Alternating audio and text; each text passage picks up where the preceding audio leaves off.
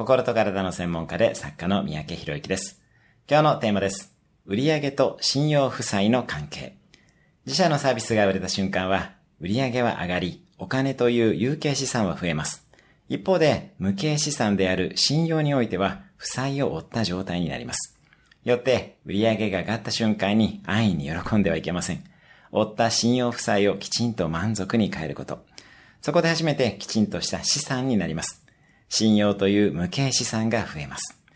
売上によってお金である有形資産を得て、そして無形の信用負債を同時に追い、最後に満足をしてもらって、信用という無形資産が加わってくるという順番です。有形資産も無形資産もしっかり増やしていきましょう。今日のおすすめ1分アクションです。あなたが持っている無形資産、追っている無形負債をチェックする。